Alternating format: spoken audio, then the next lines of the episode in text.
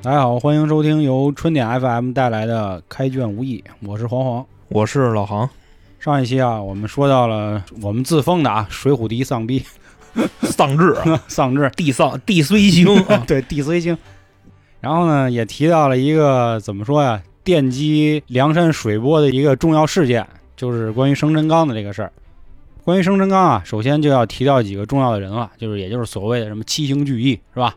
这七星儿呢，就是分别是咱们应该说是梁山泊的第二代领导人了，晁盖哥哥，晁哥哥。对，你听这名儿就知道他多潮，你是不是？就就听着就潮，对。东西村晁保正嘛，然后第二位呢，就是著名的乡野这个教书先生吴用，人家反正也是小学老师什么的，乡野教书先生，啊，虽说是最美乡村教师，对，虽说是一个小学老师，嗯，说当土匪就当土匪去了，也是 也是人家也是好汉啊，啊。然后就还得说是从他这个这个称号来说啊，入云龙天闲星，圣哥圣哥啊，圣子，圣子，他他真能说是大圣了，因为他是一个这个道嘛，老道仙儿道啊，他跟那个三国里那张角有点像，角爷角爷，嗯，对，这也是一个个人儿，反正还有呢，就是赤发鬼刘唐唐子，这唐子其实我觉得他应该跟青面兽杨志组一 CP，红配绿，是吧？他红配黑，你知道吗？还有就是著名的这个阮氏三雄，阮三儿。但是其实刚才我跟航哥在做这期节目之前啊，那我们俩也商量一下，你说这胜哥白日鼠白胜吧？本身其实是八星儿，对啊，但是八星儿我觉得可能是不好听。啊然后呢，这晁盖啊 一分析啊，啊，一分析就说这个七星还是比八星好听。是然后一看说我们这哥几个里边谁最次啊？那就只有胜子了白日鼠白胜了。啊你，就跟那碎催，你就说啊，智取生辰纲这七个人里边有排名超过三十的吗？没有白日鼠排你妈一百零六，啊，你就没他。多寒碜，就等于说，就在这帮人里，他就是一碎催，你知道吗？嗯跟这些大哥啊，就辈分什么的都不一样。而且你瞧长那德行，是吧？大哥咱也就不聊了啊。啊这个，毕竟这个影视剧里，甭管哪版刻画出来人白胜就就长那样，你听他那号也不好听，白日鼠鼠，白日鼠，我玩耗子。去你家吧。哎呦，嗯他这就是这江湖混号啊，这这也够损的，反正给给弄这么一混号。嗯，所以就说这个七星就行了，就他 就别带着他玩儿，是，人保证哥哥都没带他，咱也别别带他了。我嗯。然后咱们先按照这个顺序跟大家简单聊几句啊。首先啊，这个朝哥哥呢，我们后面会和江哥哥放在一起聊，因为我们也觉得这样放在一起呢更合适一些，毕竟都是是吧？领导人这个人家级别啊，是大哥，哎对吧？对都是那一个辈分的，操是不是？啊。然后关于军师吴用这一块呢，我们也会单独起一个新的篇章，因为吴用相当于是整个这个水泊梁山的一个狗头军师了啊。其实，在我心里就是狗头军师，是吗？因为我更喜欢这个谁呀、这个诸葛孔明先生，因为很多人都会拿四大名著里著名的军师去做比较嘛，对吧？我觉着啊，用哥光说这一个生辰纲啊，也也不足以哎，哎，对，对对显不出他牛逼来。嗯，就他山阴风点鬼火，他就这个劲儿啊，咱后边能说的东西对还好多。因为吴用更多所谓的牛逼也是这种小逼？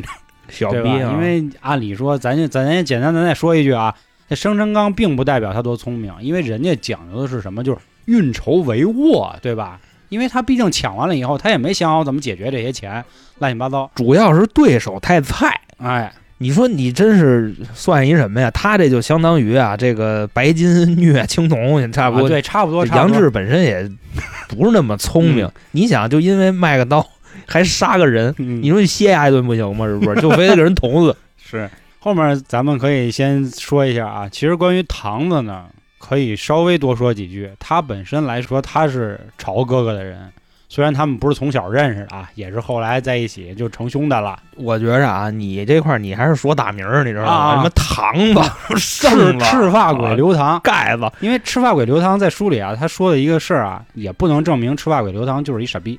为什么这么说呢？说赤发鬼刘唐啊，不是头发是红的，他也是有一块髻，他这个脸啊是有一块是红的，但是他也因为当年惹了官司，所以他呢就说自己是赤发鬼了。就是相当于怎么说，可以说是暗度陈仓也好，或者是欲盖弥彰也行吧。他这赤发鬼是自封的，是吧？对对对，人家别的可都是江湖混号、贺号啊，嗯是是，孝义黑三郎、及时雨，是不是？嗯托塔天王 也怎不能买么那么爱托托塔塔天王怎么这么入入就爱这个云龙啊，智多星，人家都是别人给的，就等于赤发鬼是自封的，是吧？啊？哎呀可不嘛。但是他后来的一些经历呢，就是二代目的这个晁盖晁哥的手下，结果最后不论书还是这个咱们看的电视剧，他其实都被江哥就是拢过来了，给洗了还是也是给了他很高的地位。你想啊，他都比李逵排名都稍微靠那么一点点前，所以证明这个堂哥也是哎，那你要这么说，还真是，是吧？因为他也没什么本事，他没干过什么，他其实无非就是给宋江报过一次信儿嘛。当然，你要说报信儿呢，你选其他人也不合适啊。咱这块儿就是稍微往后多说了两句。你比如说，你不能让晁盖下去跟宋江报信儿去呀，是吧？人家是大哥，我觉得这块儿咱别展开聊，嗯，因为我特别反对这个让刘唐去，你知道吧？啊，就他长得像他妈贼，你让他去，我倒反倒认为，正是因为他长得就是有特点，才能让江哥这个怎么说呀，信以为真。其实这里也有好多的这阴谋的说法啊，也有人说是丫吴用故意派这么一招眼的人去，这样可以让宋江给他逼上去。反正怎么怎么说的人都有。咱这块只是提一句，就是说，确实赤发鬼这个角色吧，这个人其实是很有意思的。我觉得啊，用一个怎么说呀，不成熟的比喻啊，你需要有一个上一代人所谓的这个得力干将，哎，变成自己的，你才好往下走。这可能也是江哥在这个玩人啊、洗脑啊、读心乱七八糟这一块，也是一个是吧非常有建树的一个功力吧。人原始七星江哥占俩，哎一个吴用，还刘唐，哎，功能上海对，人说到公孙胜啊，是是是，为什么说这个要入云龙啊？其实这块儿啊，这公孙胜就对外宣称说自己啊有这么两大技能，第一技能就是呼风唤雨，他确实呼风是干了两回，就第一回有一次是也是后来就是抓他们哥几个就是抓七星儿的时候扇过一回风，后面在打方腊的时候也扇过一回风，但是这个唤雨是没听过。还有一个呢，他号称自己能腾云驾雾这一块啊，就有点孙悟空那意思。筋斗云是哎吧？但是也没人看过，反正《水浒》里我不记着说他能直接飞起来，所以呢，大家也是根据你想啊，什么人或者说什么东西能呼风唤雨，还能腾云驾雾，那龙呗，所以就给了他一个名儿入云龙。但是这块儿就要说啊，入云龙公孙胜这个地位其实也挺有意思的，排第四。不过我就特别想不通，他为什么这么牛逼？这块儿啊，就是也是咱大家就瞎猜啊，瞎我那么一分析啊，我那么一分析啊，啊，你这么一分析，就是首先人家也是这个二代目，或者其实应该是梁山泊的这个一代目吧，因为这王伦这这这只能算半个首领，对吧？他本身是跟朝哥哥上去的，然后其次呢，他在这个干这些大事之前呢，已经就被大家就是封为一仙儿了，或者一个神一样的人物。其实他那实力还没有高俅的那个亲戚，就那高廉那玩的妖呢，你知道吧？哦，我知道高廉也是老道，对，对对，他更妖一点，长那样也是老道。对对对，披肩散发的，就在电视剧里嘛。关于胜哥这一块儿呢，一是就是怎么说呀，这个淡泊名利；第二呢，也是身份地位也有了。你要再说其三呢，我也确实凑不出来什么了，也也可以说是毕竟是惦记了水泊梁山的一个重要人物。但是后来呢，他也都走了嘛，他这个上了梁山以后，他又那个回老家探亲什么的。然后包括后来去征方腊，其实也没他什么事儿。我只能这么认为，就是说他相当于是一个开朝元老，就是他更相当于是一个什么呢？就是一个这个形象的这么一个感觉。那意思就是我们梁山上啊，嗯，有这个也不是海纳百川吧？我觉得就是他要的是这个背书，哎，对，就是我们这儿不光都是这个坦克呀、战士啊、刺客呀啊，我们还有法师，哎，知道吗？哎，高高高。我们还。有药师，对像什么安道全什么这那但是这个奶妈的身份永远都是辅助了，对吧？是。他不能说是我们有法师，行吗？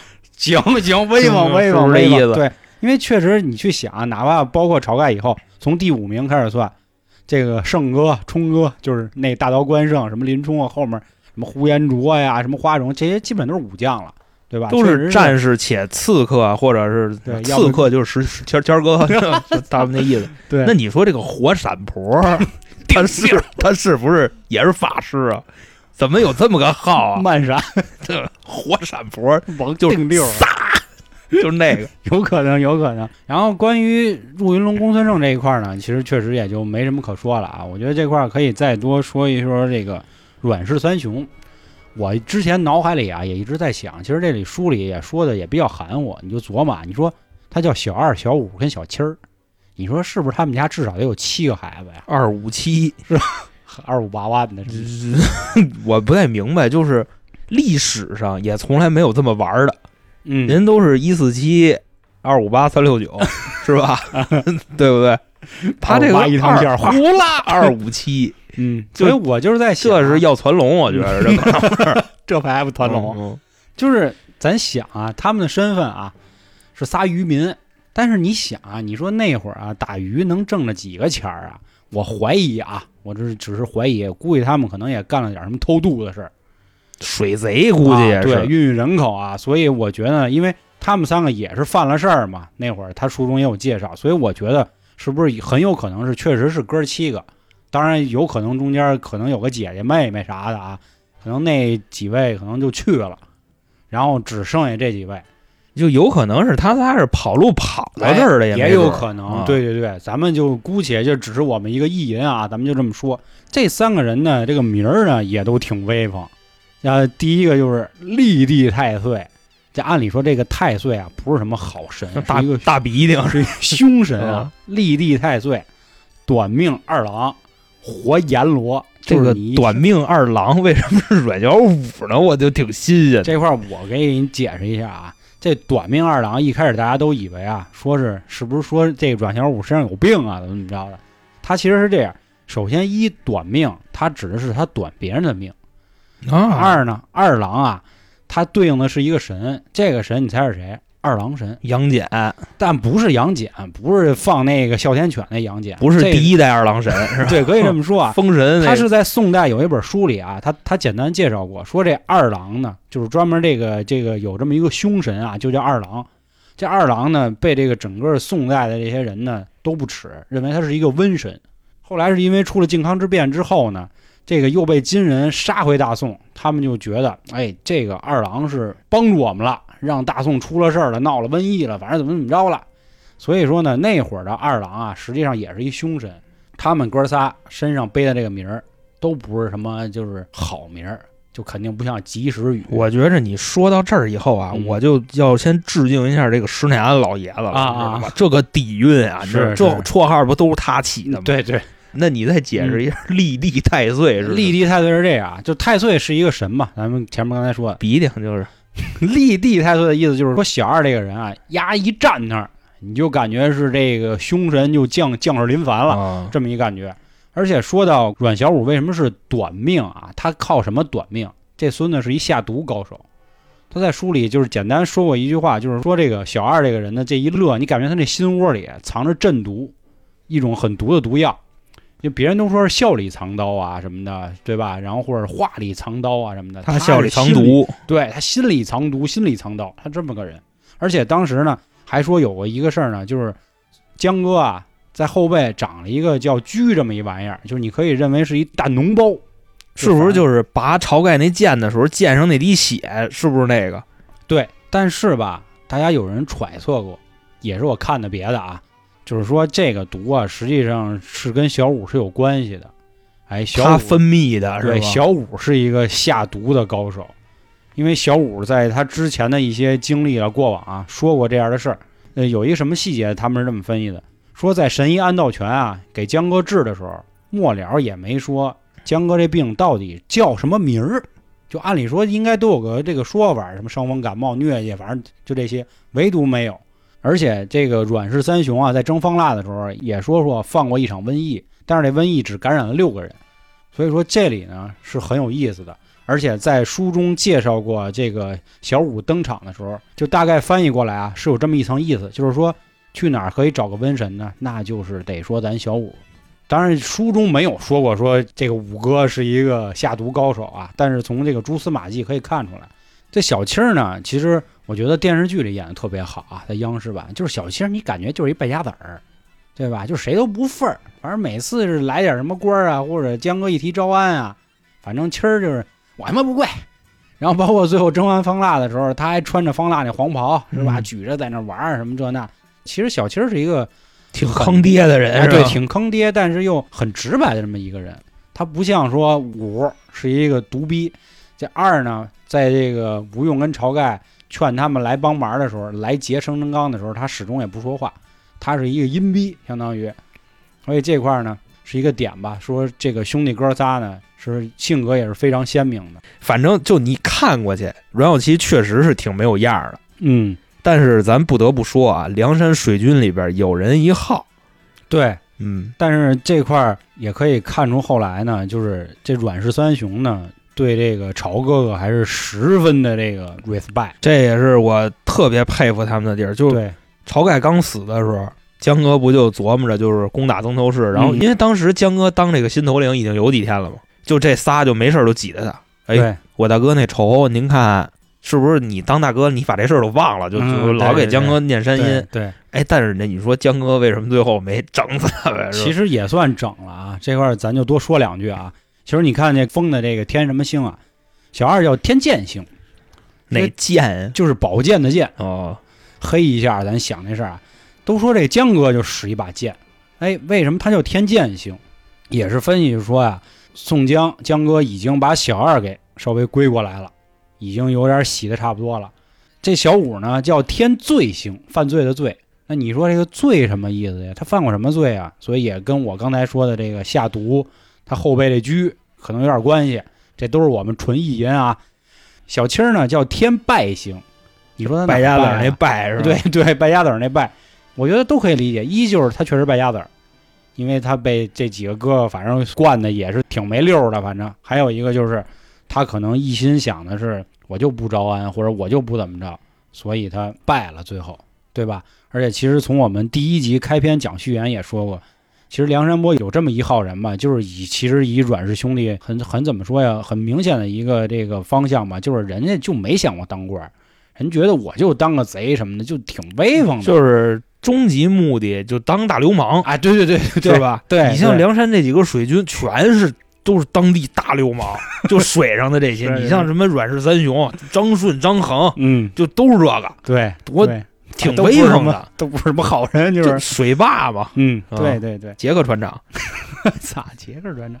这也是后来说，其实阮氏三雄在一百零八将聚以后呢，其实江哥是稍微削了点他们的权，因为我们知道啊，这个相当于在一百单八将里能排到这个水军前几名的，其实是浪里白条张顺嘛，那个基本上都是他掌管着水军的这个第一把交椅。因为人张顺毕竟是江哥的人，对吧？对对对对，你想跟李逵骂架认识的，是不是？先认识的江哥，哎，然后浔阳楼上吃饭有他一一座儿，对，有一座儿那可不啊，天，就是张顺、张衡，就是就是他哥俩。对对对，这块儿啊，还是怎么说呀？能想出很多脏的东西啊。当然，这石老爷子到底有没有这层意思，咱也不好说。嗯但确实是这样。所以说，阮氏三雄的这个名字啊，就像我刚才说的，天剑星、天罪星跟天败星，真是有点几层意思，还是很好玩的。我觉得这块儿大家也可以也再多去看看。但是这块儿我插一句啊，嗯，就是说阮氏三雄跟晁盖能这么好，就是因为他们结了这生辰纲以后，到包括最后上梁山，其实他们在结生辰纲之前，他们是不认识的，哎，对，是都是吴用找来的他们仨。对对对，去谈这事儿嘛。嗯，而且一开始也不是上来就跟他们说咱要结黄杠去了，然后才这么一步一步成兄弟的，也确实可以看出啊，人家以前那边人，你可以说道义有道吧，对吧？就是相当于我第一次认的这大哥，我就一直我认下去了，嗯挺挺挺威风，挺威。风，挺威风，对吧？但是我觉得他们这事儿不规矩，你知道吧？这块儿我说一骗子啊，你知道，嗯他们都瞧不起石谦儿，你知道吗？那意思，实劲儿是偷鸡摸狗的贼，你说他们这是是什么？是不是就这意思？这块儿我也给大家留一彩蛋啊，其实航哥对《水浒》的这些所谓的小型边缘人物是非常有研究的，咱们这到时候让航哥专门给咱讲讲因。为你光看那个大的吧，它没有意思，你知道吗？嗯大家都知道是怎么回事儿，所以就看看这小的好说。哎，然后咱们接着说这个七星聚义这块儿啊，嗯再说一个谁呢？阮氏兄弟说完了，说刘唐，就说刘唐跟晁盖的关系啊。咱们一直是以为他们几个除了公孙胜，他们都是发小，就从小玩到大的，是吧？其实不是，晁盖跟吴用他们两个也没有那么好，说白了就是认识。嗯，阮氏兄弟跟晁盖压根儿结成钢之前不认识，刘唐跟晁盖也不认识。嗯，不是说什么刘唐跟晁盖就认识好几年了，都瓷去怎么着的？说那大哥，我给您一个发财的道，不是，都是慕名来找的晁盖，包括公孙胜也是，就大概就这么个意思。他们这七个人的关系，他们七个人在结生辰纲之前啊，就头一天那晚上，他们现结拜，嗯嗯，就反正是杀的狗还是杀的鸡，我也忘了，反正是晁盖岁数最大嘛，然后就吴用二哥后边那几个，怎么着我还记不这。然后我之前上一集不是说了吗？我认为生辰纲是假的。嗯，为什么生辰纲是假的呢？这里边有这么几个细节啊。好，第一个细节，生辰纲为什么由杨志来押运？首先这块咱们可以思考一下啊，梁中书那么牛逼一人啊，人家蔡京的女婿，手底下大将也不止他一个。咱们之前不是说过吗？还有索超什么什么乱七八糟一帮人。嗯，超子对。为什么单派杨志去？杨志之前可是有那个花石纲翻车经历的人啊，他这个背景可是非常非常次的。为什么要用他？第二个点是押送生辰纲的队伍，能打的能干的就杨志一个人，嗯，他坚守自盗怎么办？你为什么不再找一个你的心腹实力差不多的人跟着他？或者说你找两个人互相制衡，对不对？然后第三个疑点啊，生辰纲。被晁盖他们劫之前啊，去年的那个生辰纲已经被劫过一次了。嗯，然后呢，这个生辰纲的出发之前，梁中书说什么呀？那话不知道你记着不记着啊？找十辆这个小车，外边弄大箱子啊，拿封条封好了，明晃晃，上面再插一个贺寿的旗，那意思咱们看着喜庆。你说从那个地儿到东京啊，你生怕人不知道里边拉的是什么，是吧？这不是就招人劫呢吗？这块也是一个疑点，因为他去年被劫过一次，他今年还敢这么干。第四个疑点啊，生辰纲还没出门呢，刘唐就已经知道这个消息了，是他找到的晁盖，对吧？记着吧。嗯。还有公孙胜也找到了晁盖，跟他说：“我这儿有十万贯金珠宝贝，现予保证。”那意思。然后晁盖高兴啊，兄弟，那你甭客气了，那给我拿来吧。说在那个哪儿呢？在梁中书他们家里呢。然后这块还有一个细节是什么呢？刚才我说了，刘唐跟公孙胜跟晁盖之前压根儿不认识。这块呢，吴用根本就没有怀疑这件事是真的假的，也决定要干，因为他根本就没有调查这个事儿。所以说，吴用对生辰纲这个事儿多少也是知道点儿的。等于说，生辰纲要出门这个事儿，我觉着啊，天下大部分英雄好汉应该都知道，对吧？最后一个疑点啊，在押运生辰纲的队伍中有三个人手里一点行李没有，其实确切说是四个人，因为有一个是杨志。杨志就不用拿行李，他拿刀就行了。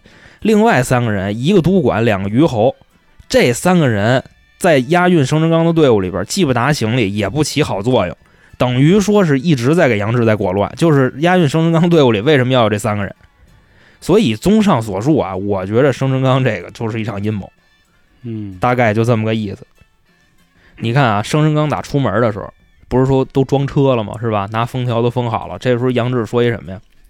杨志说啊，你把这些呀搁我那个粪挑子里，就那意思，一人拿一挑，然后挑俩那口袋。这不是大家都看过吗？对吧？他们出去的时候是什么样的？真是啊，我说看那时候啊，我就知道是《水浒传》，不知道我以为你妈走鸡狗呢，你知道吗？就反正都特惨。是吧？对。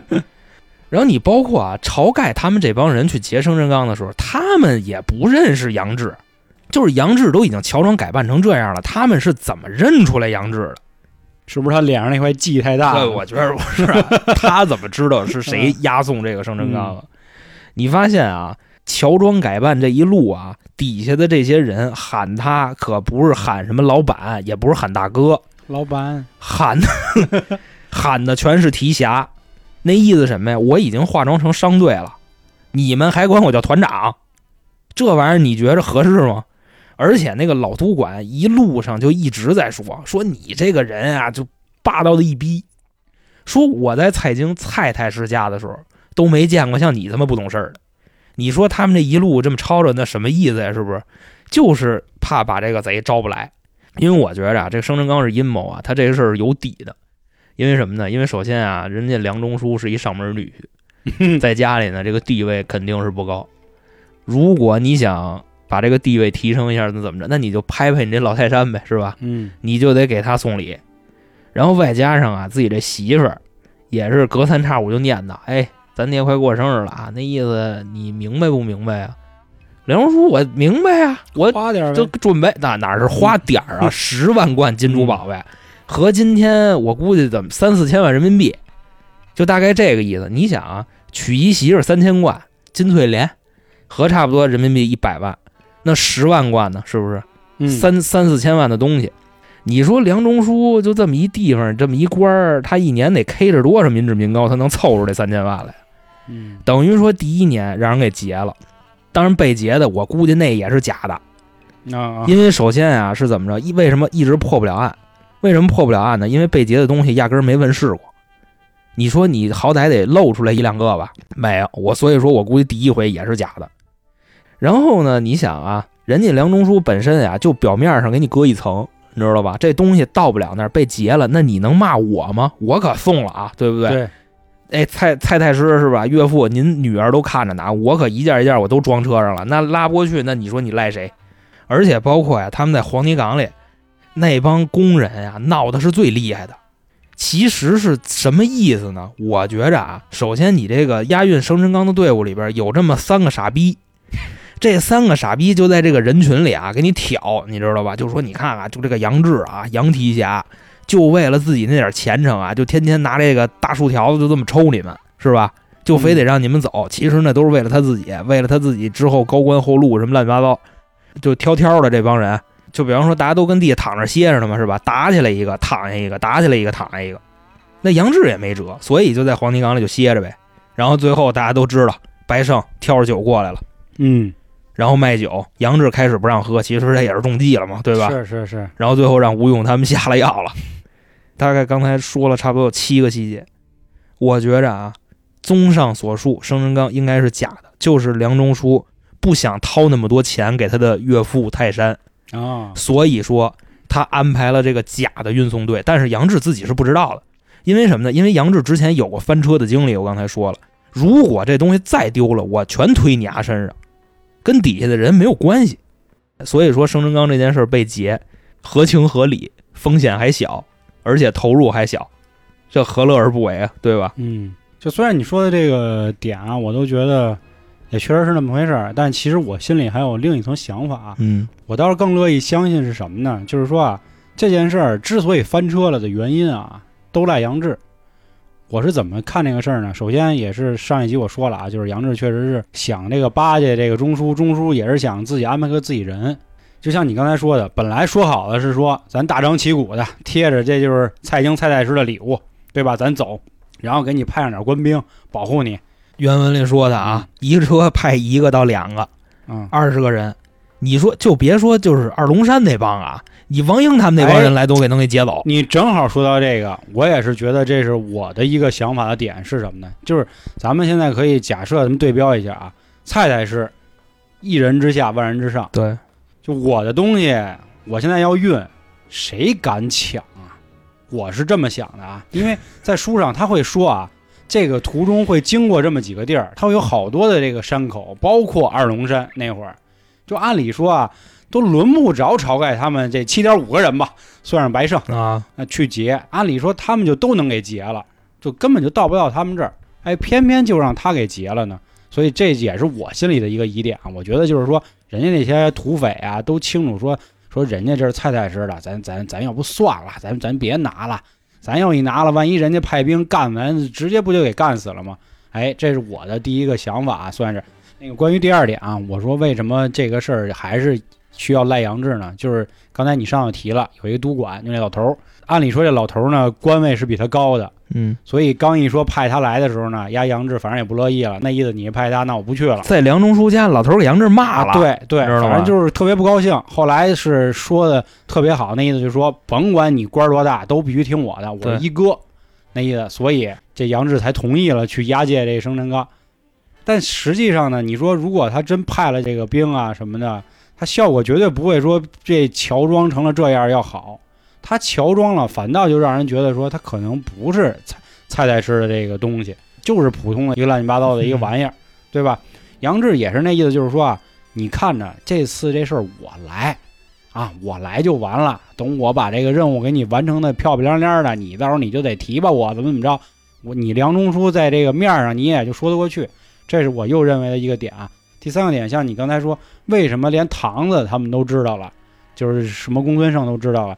因为我觉得生辰纲这个东西啊，它不是钱，它不是什么银票啊或者怎么怎么着的东西吧？就是到日子肯定你就得去，是这意思吗？就是它都是这个十万贯珠宝嘛，你珠宝那你得采购吧？